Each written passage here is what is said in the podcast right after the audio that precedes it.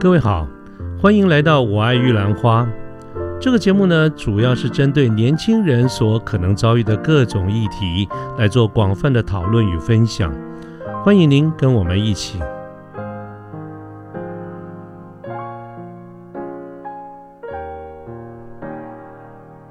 这也都是会跟这个品牌要做的事情，还有我们的整体的策略发展，它都是息息相关的啊。是，所以对，这是我们在做这个品牌换新的一个契机啊。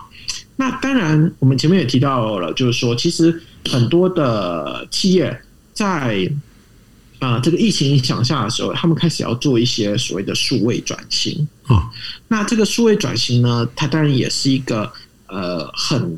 它也是一个品牌转型的一个很大的一个重点啊。嗯那里头我们要讲说，其实数位转型它到底是哪一些行业或者是哪些产业比较适合呢？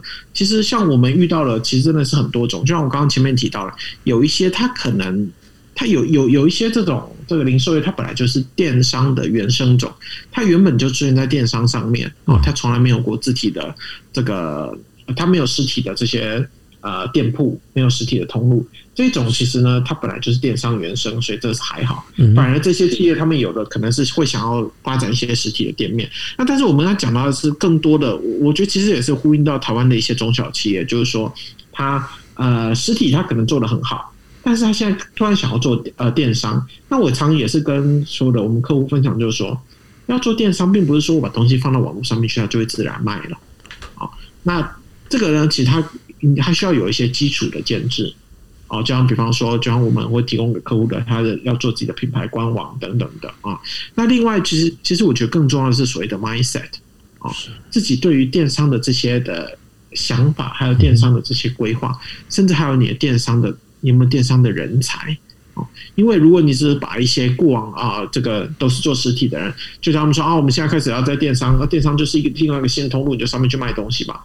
那样子通常会遇到比较大的困难啊，所以 B to C 就是会从呃原本的实体通路转到线上通路，甚至线上和线下要去做融合。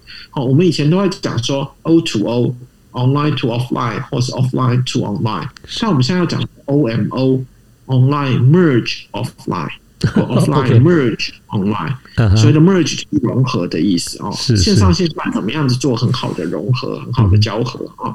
这个其实是数位转型的一个挑战啊。是。那另外也就是说，其实从卖商品到去卖自己的品牌，我觉得这个点也是呢。其实它要很好的能够跟这个数位化来去做个结合。嗯。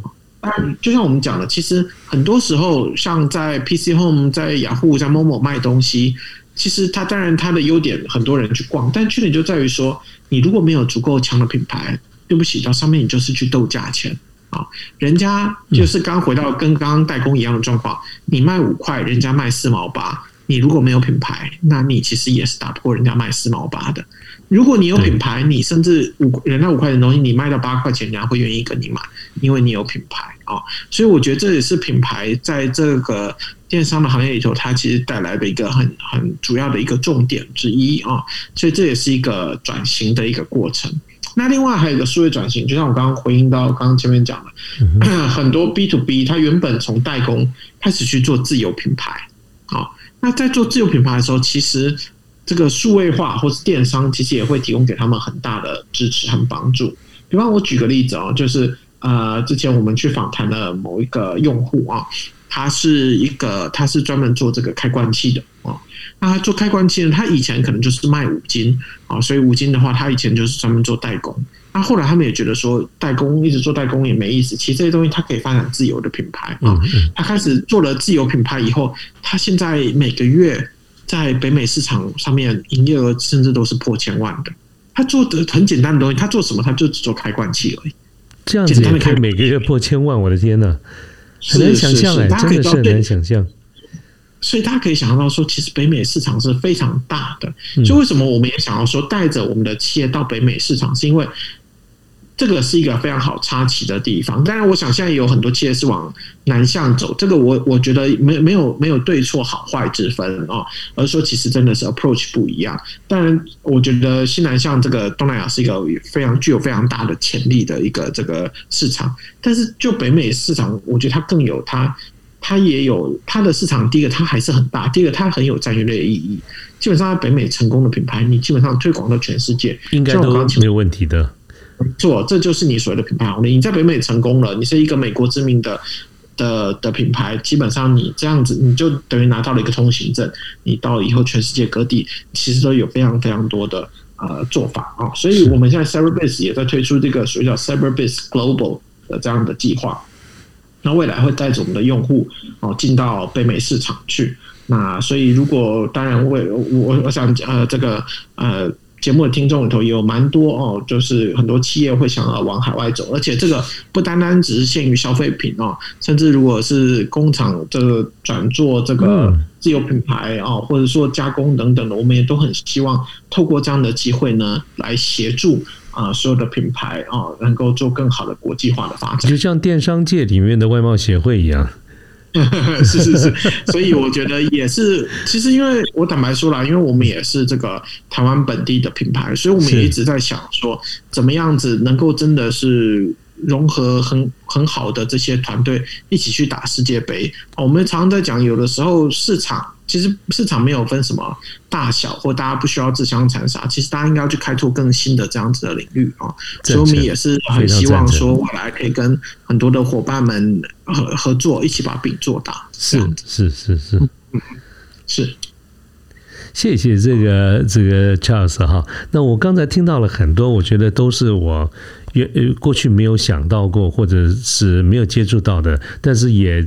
预期了今天会有很多新的一些观念，我确实也也这个看到好多了。我我现在手上笔记都已经记了第三页了啊，那我觉得真的收获满满。但是呢，还是想请问 Charles 一个问题：如果我们线上的这个听众朋友跟我一样，当听完了 Charles 这样的一个分享，觉得这真的是另外一个新的这个世界，大家都觉得非常的有兴趣，那么想要进入这个领域。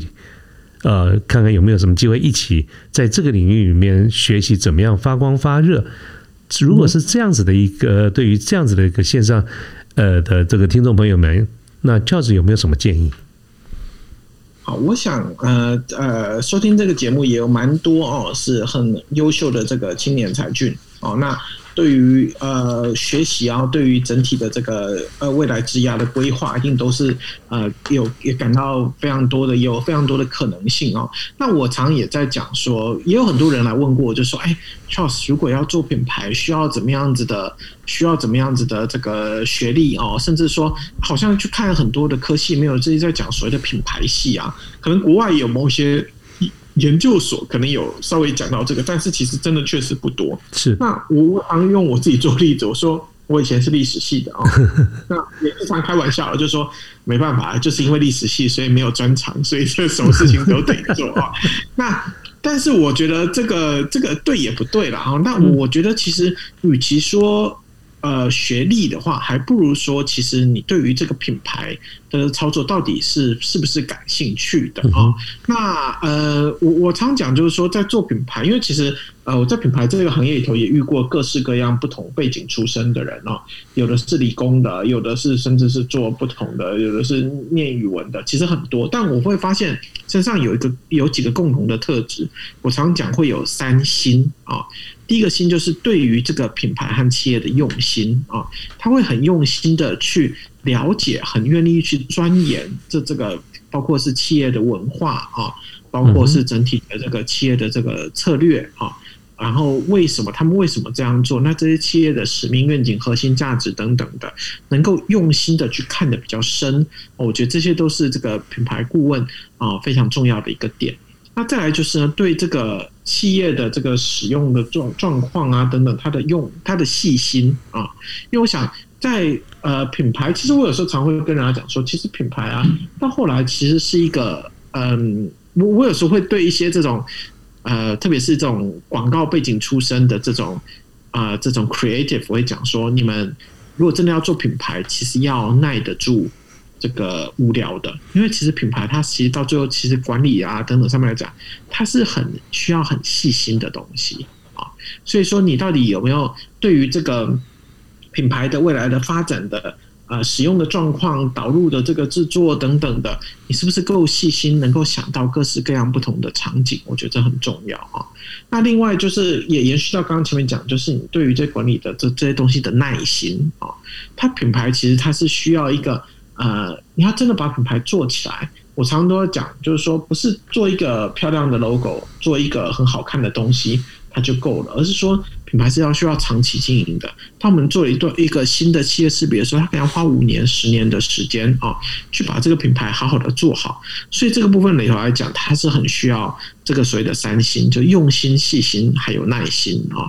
那当然，我们刚刚讲这个是比较是属于这个呃顾问管理层面的哦。那如果说以设计来讲的话，当然如果是这个设计美术背景相关的，当然是我觉得是是是是有一个很好。的基础，但是其实我在一路上来看到，有些很优秀的设计师，他有的甚至像我们以前的设计师，他是什么会计系毕业的哦，会计系之类的。因为其实大家知道，其实现在电脑的软体啊，很多已经呃发展的很好，你的手绘功能其实坦白说，并不是最重要的了。嗯嗯嗯，但电脑绘图，但我觉得重点是你那个观察，你有没有对于品牌的认知？我觉得这点反而是比较重要的啊。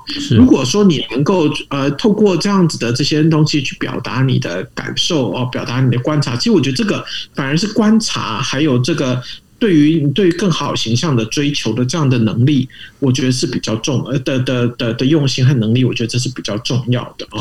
那另外就是说，当然设计里头还要讲，我觉得很重要的一个点是所谓的呃逻辑。啊，嗯，你必须要有很好的逻辑啊，去做这个相关的推导啊。然后呢，我觉得重点也是，你因为有这些逻辑，你才可以很好的能够去跟啊业主去做沟通。像我，我，我每次在呃以前在面试设计师的时候，我都会问他们几个点，他们会拿作品集给我看。我，我其实坦白说，我不看这个作品的呃好看与否，我都问他们说，你为什么要做这个设计？嗯，啊，我问他说，你为什么这样做？那通常呢？呃，讲不出来的，我就不会再再再往下去问太多了。因为当你做一个设计，你没有办法讲出来说你为什么做这设计，你背后的想法是什么的时候呢？其实呢，代表说，其实你就是只是一个很凭直觉在去做设计的人。对，你就因为因为你当你没有，而且另外一个点就是说，你如果要说服客户的时候，你不能就刚刚讲说啊，我做这个东西啊，因为我觉得好看。因为好看不好看这个事情是很主观的，没得讨论的。我我喜欢绿色，你喜欢红色，那就是没得讨论的东西。对。但是如果我要跟你讨论这件事情的时候，我提到的是说，我会选绿色，因为我觉得这个绿色符合呃环保，符合我们对于这个新能源的想象啊，讲得出背后的一个逻辑的时候，你就比较有机会去说服人家。因为我常讲是说，其实。所谓的视觉啊，所有品牌东西，它当然我觉得，呃，没丑好坏的，是有一是有一是有一根尺在那边的哦。那但是呢，当你要要怎么样子能够去打破这个 barrier 啊，或者说就是要去做更好的沟通，你必须要有透过逻辑和思考的部分，才能做一些比较深度的一些策略上面的沟通啊。所以我觉得其实。呃，这个其实会适用在设计师本身，也适用在这个品牌顾问身上。你必须要要知，你要累积相关的经验啊，甚至对于设计管理啊，甚至去做沟通的经验，这样才能够比较好的啊，来去呃传达对于品牌的一些想象。所以我觉得这是呃，以上我对于这个整个所谓的经验呐，一些条件的部分的一些个人的一些看法，分享给各位。真的是太精彩了，太精彩了啊！非常谢谢 Charles 啊。那我想呢，这个呃，经过这个差不多一个多小时的这个时间，Charles 给我们做了这些分享啊。我们对于呃 Charles 当时为什么会走进这个领域，那么他对品牌做 branding 的这几个方向的观察，乃至于到最后他对于有兴趣进入这个领域。的听众朋友，该具备什么样的一个能力，他都做了一些描述。我觉得今天的这个分享，真的是我刚才曾经谈过的那个话，叫做收获满满啊！那我们非常感谢 Charles。那我想今天的这个节目呢，也逐渐的接近了这个尾声啊。那么又加上是礼拜六的这个晚上啊，照说应该是一个非常轻松、非常休闲的一个假日哈。那我这个已经耽误了 Charles 非常。长的这个时间打扰了他的休息哈，实在过意不去啊。但是呢，呃，既然是过意不去呢，我们就今天就尽快的呃结束我们今天这个节目，并且非常。呃，感谢哈，再一次的感谢 Charles 的这个时间。那么 Charles 刚才也跟我们提到了很多的，呃，还有一些未尽事，也有很多的这些主题。那我们都非常的期待，在日后呢，如果还能够有这个机会，Charles 还能够在有一些时间的话，我相信今天有很多的这个主题，我们都非常期待 Charles 再来跟我们做一个分享，好不好？Charles 可以先跟你做一个预约吧。啊，嗯啊，我说可以先跟你做一个预约吧，哈。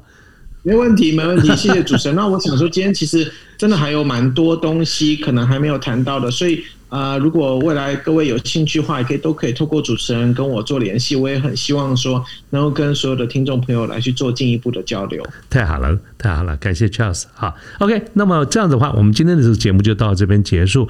那祝各位有一个非常轻松愉快的周末。呃，大家晚安啊，再见。谢谢，拜拜。